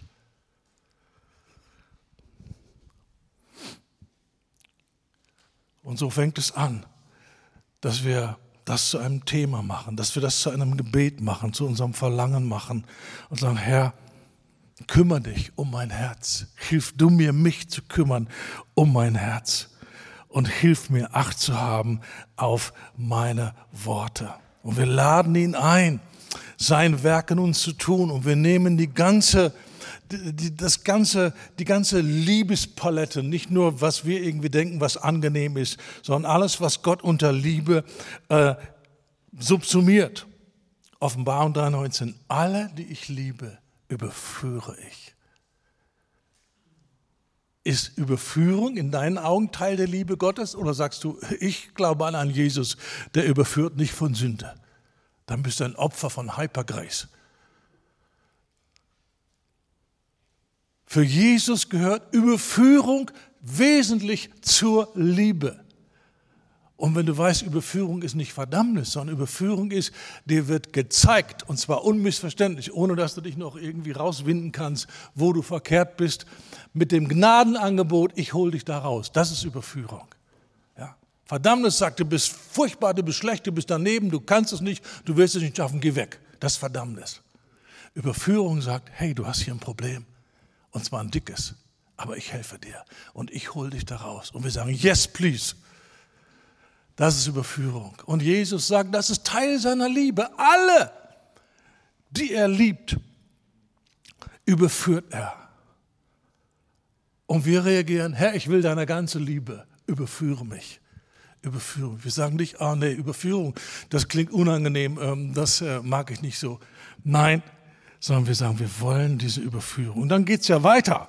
Ja, nach der Überführung kommt dann, dann das Training. Alle, die ich liebe, überführe und züchtige ich. Halleluja. Wie wunderbar, dass wir einen züchtigen Gott haben. Vielleicht hast du die falsche Bibelbesetzung, da steht da strafe ich. Jesus redet nicht von Strafe. Er redet von Disziplinierung, von Korrektur, von Training.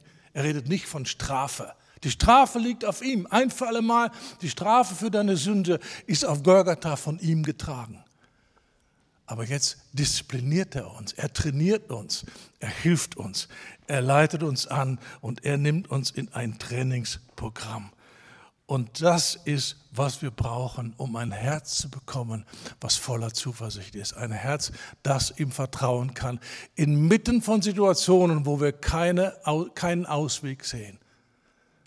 Und das ist das Kostbarste, was wir hier erlernen können inmitten von Situationen, wo unser Verstand Purzelbaum schlägt und wo wir keine Lösungen haben, im Frieden zu bleiben und zu sagen, ich bin in deiner Hand und du machst es. Und ich vertraue dir.